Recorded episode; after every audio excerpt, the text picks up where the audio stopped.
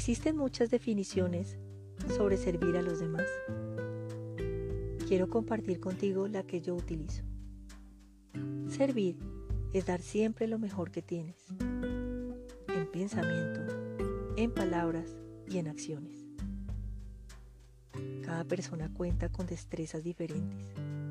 Las desarrolla o las afianza en el momento que le corresponde, de acuerdo con sus creencias. Todos somos buenos en algo y tenemos la capacidad de dar información. El servicio conecta al espíritu con lo material.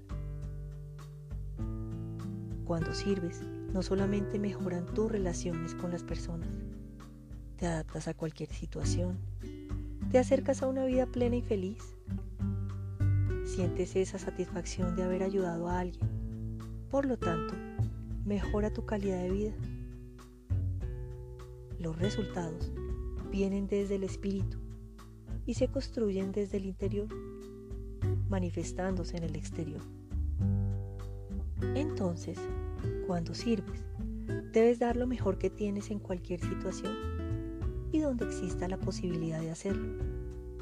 Pero con esto, no te digo que le soluciones los problemas a los demás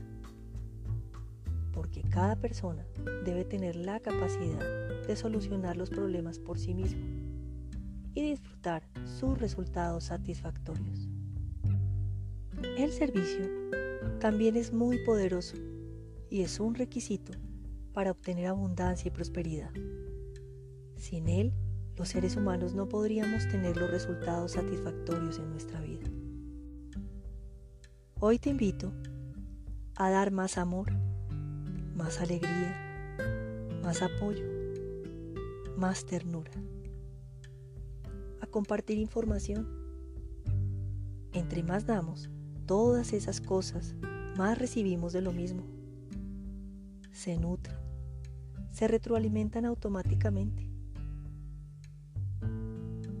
Ten presente que cuando sirves con amor, el universo se encarga de compensarte con abundancia. Te habló Margarita Isaza. Tienes el riesgo de ser feliz.